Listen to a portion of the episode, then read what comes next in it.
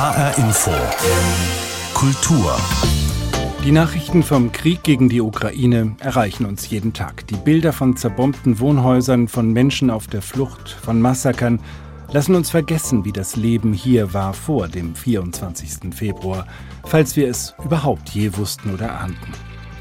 An die Schönheit und das kulturelle Erbe der Ukraine will der Jazzpianist Vadim Neselowski erinnern mit einem musikalischen Spaziergang durch seine Stadt Odessa, wo er 1977 geboren wurde.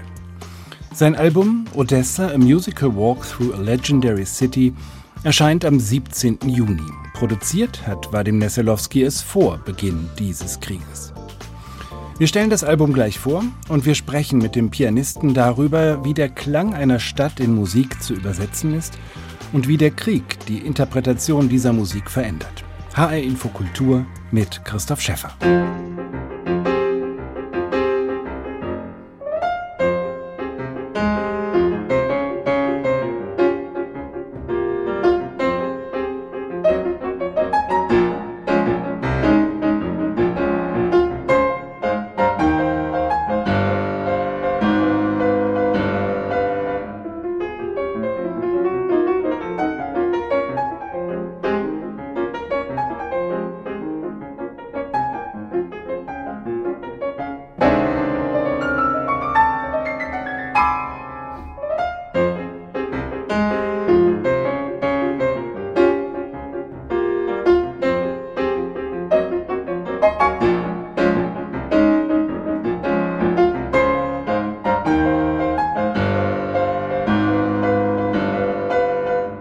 Wir kommen an in Odessa am Bahnhof. Odessa Railway Station heißt das Stück von Vadim Neselowski, mit dem er uns begrüßt in seiner Stadt. Neselowski ist 1977 in Odessa zur Welt gekommen. Hier wurde er als musikalisches Wunderkind am Konservatorium aufgenommen. 1995 dann zog seine Familie nach Deutschland als sogenannte jüdische Kontingentflüchtlinge aus der zerfallenden Sowjetunion. Heute lehrt er in den USA am Berklee College of Music in Boston. Das Projekt einer Klaviersuite für und über seine Stadt Odessa begann Vadim Neselowski vor drei Jahren. Jetzt, wo diese Stadt unter Beschuss steht, erscheint das Album. Ich habe mit Vadim Neselowski gesprochen und ihn zunächst gefragt, welchen Sound Odessa für ihn hat. Wie klingt diese Stadt? Das ist eine geniale Frage. Wie klingt Odessa für mich? Naja, äh, seitdem ich mich so viel mit dem Thema schon beschäftige für, für mein Projekt, ich kann sogar verraten, es gibt äh, so wie bei äh, zum Beispiel Bach, hat man ja schon Melodien gemacht aus den Buchstaben, ja, B, A, C, H. Und auch zum Beispiel aus dem Dmitri Shostakovich, D, S, C, H es gibt Melodien. Also Odessa übersetzt in Klängen wirklich einfach die Buchstaben aus dem lateinischen äh, Alphabet. Da kriegen wir eine Melodie, die so klingt. Da, da, da, da, da, da. Das mhm. ist eine der Hauptmotiven, der durch die ganze Sache geht. Also es gibt wirklich eine Melodie, die Odessa repräsentiert sogar. Aber in einem größeren Sinne, Odessa klingt warm, zärtlich, lebensfreundlich. Immer diese Lebensfreude ist immer dabei. Odessa klingt nach Liebe. Ich bin irgendwie verliebt in Odessa. So eine, dass ich einfach verliebt in eine Frau bin. Und das ist die Odessa. Und ich, wir gehen einfach auf eine Date und ich muss die einfach fotografieren.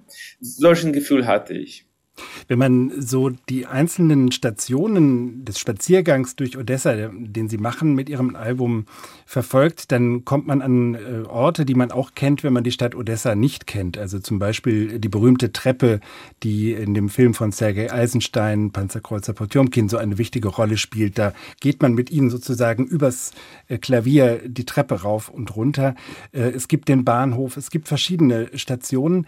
Ähm, gibt es sozusagen auch Geschichten, die Sie über Odessa erzählen wollen? Uh, natürlich, natürlich. Das ist wirklich ein Spaziergang und man fängt am Hauptbahnhof an, Odessa Railway Station. Und es ist tatsächlich so, dass vom Hauptbahnhof Odessa führt die Pushkinskaya Straße, das ist eine der wunderschönsten Straßen in der Stadt, wo ich wirklich einen größten Teil meiner Kindheit verbracht habe, weil meine Großmutter dort äh, wohnte. Es ist wirklich ein direkter Spaziergang von dem Hauptbahnhof zu Potomkin-Treppen. Es gibt einen direkten Weg, wirklich. Also die ersten vier Teile der Suite ist wirklich ein Spaziergang, das, den, den man wirklich geografisch machen könnte. Ein Spaziergang in einem geografischen Raum wandelt sich ins ein Spaziergang in der Zeit, in die Vergangenheit, in kollektives Gedächtnis. Dann geht es wirklich äh, um Spazieren mit der Memory, mit dem Gedächtnis. Es geht unter anderem auch zurück in das Jahr 1941, also die Zeit des Überfalls des nationalsozialistischen Deutschlands auf die Sowjetunion. Wir sind aber auch jetzt mit einem aktuellen Krieg konfrontiert, der Odessa zunehmend betrifft. Sie haben diese Aufnahme, Sie haben das ganze Projekt eigentlich vor dem Beginn des russischen Kriegs gegen die Ukraine begonnen. Wenn Sie jetzt den Klang von Odessa beschreiben würden, dann sind wahrscheinlich Raketeneinschläge und nächtlicher Sirenenalarm das vorherrschende, der vorherrschende Klang, oder? Ja, ja, natürlich. Wer hätte es gewusst? Diese Bilder sind immer noch schrecklich. Und ich als Jude selber äh, beschäftige mich mit dem Thema. Ich muss sagen auch, dass als ich in Odessa aufwuchs, war das Thema des Holocaust überhaupt nicht ein Thema. Es war irgendwie nicht besprochen. Ich würde nicht sagen verschwiegen, aber auch irgendwie nicht besprochen. Also zum Beispiel diese Tragödie, äh, von der ich dann in einem Projekt spreche, dieser Massenmord am 23. Oktober 1941 in Odessa. Man findet diese Information mit einem Klick in Google. Die gibt es überall jetzt. Aber uns wurde davon nichts erzählt in unserer sowjetischen Schule. Und diese Zeit ist immer noch fast ein Geheimnis. Also es wird nicht genug öffentlich darüber gesprochen. Deswegen war das Thema für mich schon akut genug, auch wenn es keinen Krieg gäbe. Aber dann kommt der 24. Februar und man kann noch so viele Geschichtsbücher lesen, man kann noch so viel Geschichte selber studieren. Aber dieses Gefühl, dass deine Stadt ist jetzt wirklich steht unter einer Attacke, dass jederzeit können die Soldaten einer fremden Armee einfach einmarschieren dieses Gefühl, dass man sieht, was schon in Bucha passierte und dass das vielleicht auch meine Freundin Odessa erwarten kann. Dieses Gefühl, dass äh, Explosionen plötzlich, man kann die von, vom Fenster filmen. Das schicken mir meine Freunde zu. Natürlich, das gibt ein ganz neues Verständnis auch über den Zweiten Weltkrieg. Na? Man, man sieht das jetzt in bunten Bildern, was die Menschen damals wahrscheinlich empfunden haben, ja, ohne Internet, ohne so viele Informationsquellen, aber dieses erschreckende Gefühl Machtlosigkeit und dass man nichts machen kann, man weiß nicht, was morgen passiert. Das gab es natürlich auch damals. Für mich gäbe das natürlich der Musik eine ganz andere Aktualität, gerade im wahren Sinne des Wortes. Aktualität, weil es eben jetzt passiert.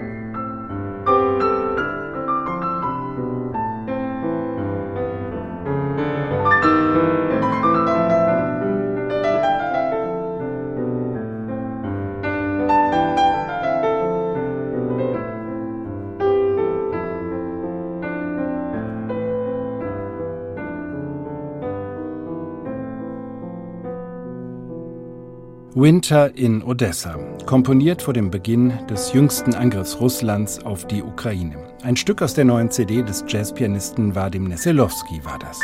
Was wird aus dieser Musik, wenn er sie heute hört oder auf der Bühne spielt? Verändert die Gegenwart des Krieges seine Komposition? Als Jazzmusiker, sagt Vadim, hat er immer die Freiheit zu improvisieren. Wenn ich Musik schreibe, bin ich eigentlich einfach ein Komponist. Ich schreibe Musik. Ich sitze nicht in einem Käfig, der heißt Jazz oder Klassik oder neue Musik. Ich liebe Musik einfach. Von Stockhausen zu Egberto Gismonti zu Ralph Towner zu Johnny Mitchell zu Paul McCartney zu Bach zu Pergolesi. Also ich liebe einfach Musik und wohne nicht in dieser Schublade. Aber wenn man dann auf die Bühne geht und fängt an, die Musik zu spielen, hat man diese einmalige Möglichkeit als improvisierender Künstler, der wirklich viel Zeit verbracht hat, auch mit der Jazz-Tradition. Man hat die Möglichkeit zu reagieren auf aktuelle Geschehen. Und ich spiele jetzt diese Musik ganz anders. Selbst sogar die ruhigsten Stücke. Ich spiele jetzt zum Beispiel diese Winter in Odessa, was es ganz fragil und eigentlich ganz lyrisch ist und es ging um eine ganz persönliche Erinnerung. Aber jetzt ist das für mich wie so ein, da ist ja in Odessa ein dreimonatiges Kind gestorben, ja, Kira, vor einigen Wochen von einem Raketenanschlag. Und jetzt habe ich das Bild vor Augen. Dann ist das so ein Wiegenlied für ermordetes Kind für mich. Das sind ganz andere Bilder. Und natürlich ändert sich das, weil ich kann ja Sachen ändern und ich kann die Tempe ändern, ich kann auch wirklich die Töne ändern. Ich habe es geschrieben und ich bin ein improvisierender Künstler. Also ich kann das wirklich alles ähm, durch die Musik laufen lassen. Sie haben ja auch sehr unterschiedliche Perspektiven auf das, was in Odessa geschieht. Sie sind im Kontakt mit Ihren Freunden in der Stadt, in der Sie aufgewachsen sind. Sie sind ja 1995 mit Ihrer Familie nach Deutschland gekommen als sogenannte, wie es damals hieß, jüdische Kontingentflüchtlinge, die also aus der zerfallenden Sowjetunion zum Teil auch vor Antisemitismus dann nach Deutschland gekommen sind.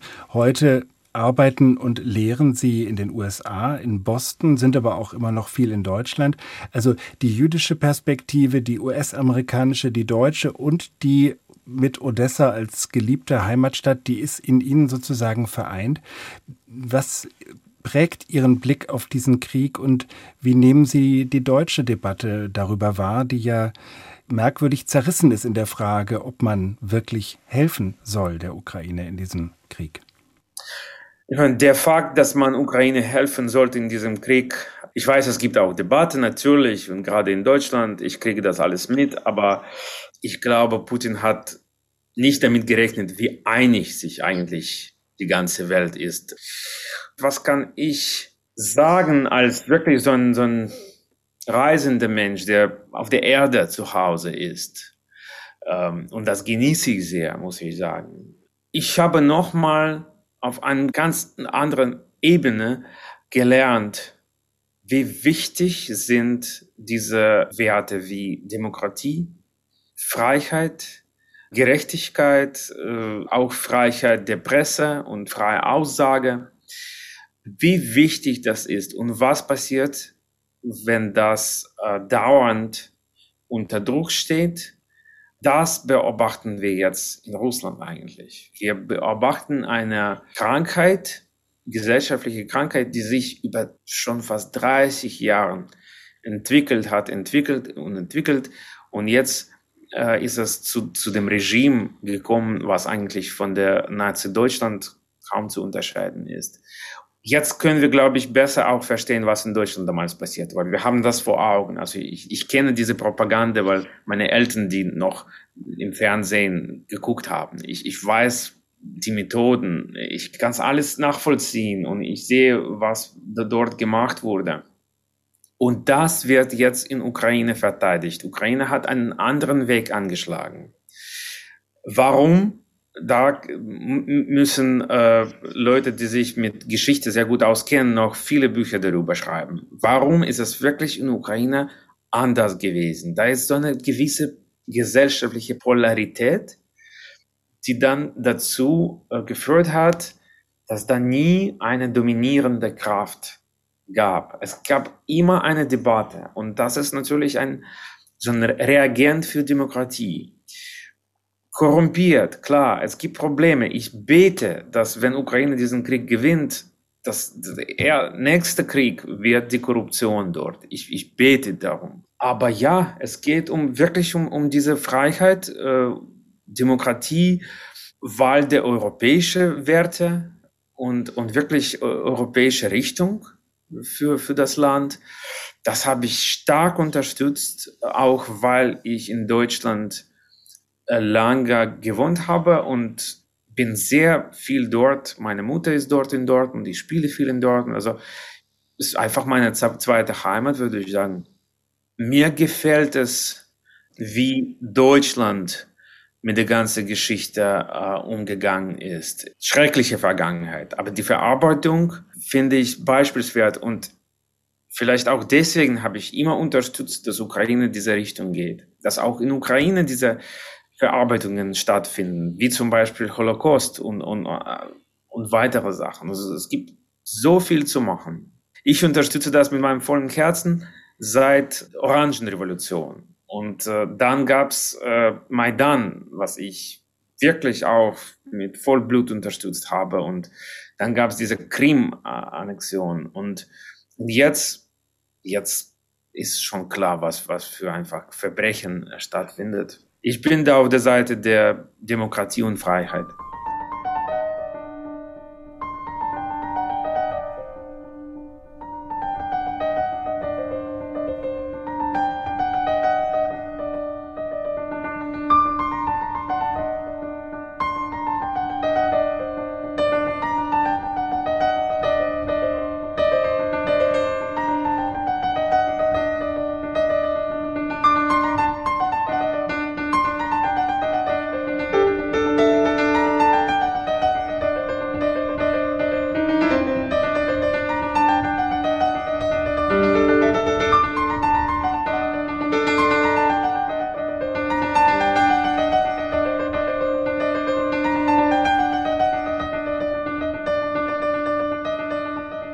Ein jüdischer Tanz aus dem Album Odessa, a Musical Walk Through a Legendary City von Vadim Neselowski, das Mitte Juni erscheint.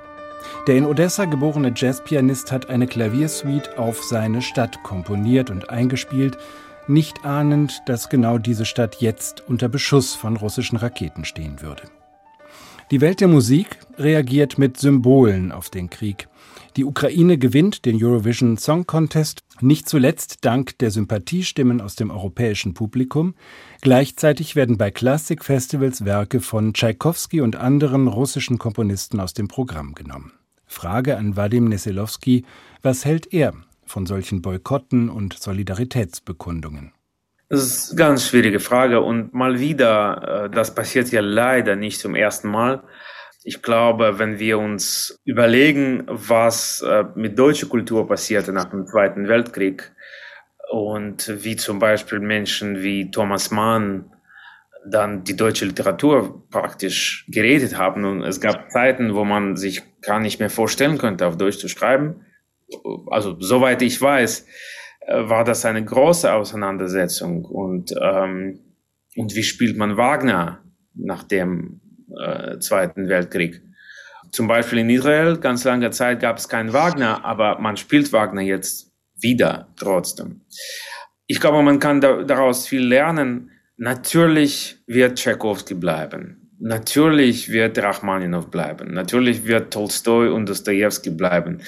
Äh, die gehören nicht zur russischen Kultur, die gehören zur Kultur, Kultur der Erde. Wie auch Johann Sebastian Bach ist nicht unbedingt ein deutscher Komponist, ist einfach Weltall der Kultur. Und auf dieser Ebene gibt es schon keine ähm, nationale Grenzen. Aber ich verstehe auch, dass äh, sozusagen so eine Metaphor, die Platte ist jetzt sehr heiß. Wenn man die anfasst, man, man verbrennt die Finger. Wir sind jetzt noch mittendrin im Krieg.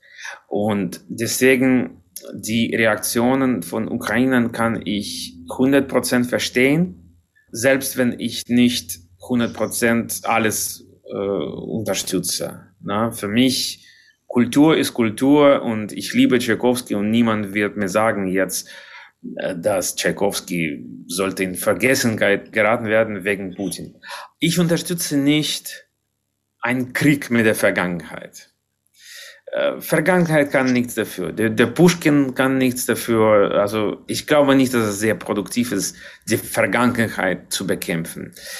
Es ist natürlich eine andere Sache, was passiert mit den Musikern, die zum Beispiel jetzt aktiv in Russland arbeiten und dann nach Westen kommen. Das ist eine andere Geschichte, weil wir leben fast in so einer Zeit, dass wenn du nichts dagegen sagst, du bist dafür. So polarisiert ist diese Zeit. Zum Beispiel, ich habe viel früher in Russland gespielt, quer durch Russland.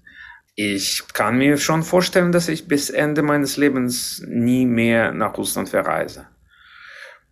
Und das ist für mich natürlich ein Statement. Und ich, jetzt kann ich nichts anderes. Nach Crimea war ich noch nicht so weit, nach Krim, aber jetzt natürlich 100 Prozent. Und ähm, ich kenne viele großartige russische Künstler, die sich kristallklar gegen den Krieg geäußert haben, die äh, einfach hundertprozentig zusammen mit uns weinen um äh, das Verbrechen der Putin-Regime. Und gegen diesen Künstlern habe ich nichts und ich werde, ich werde die lieben äh, nach wie vor.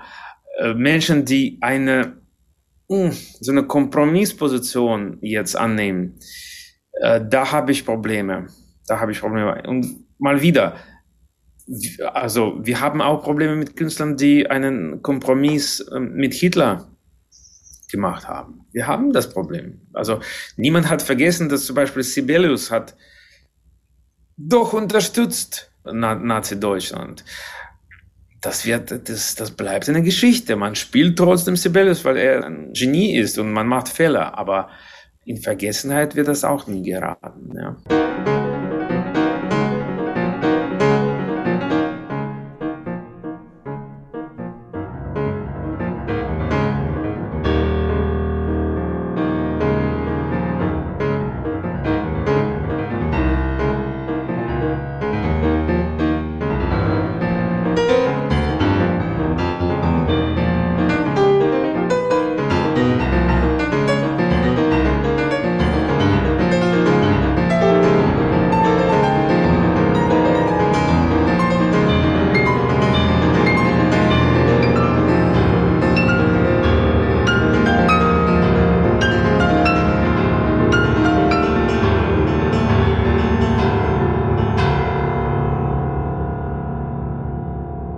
Odessa, a musical walk through a legendary city. Das Album des Jazzpianisten Vadim Neselowski erscheint am 17. Juni bei Sunnyside Records.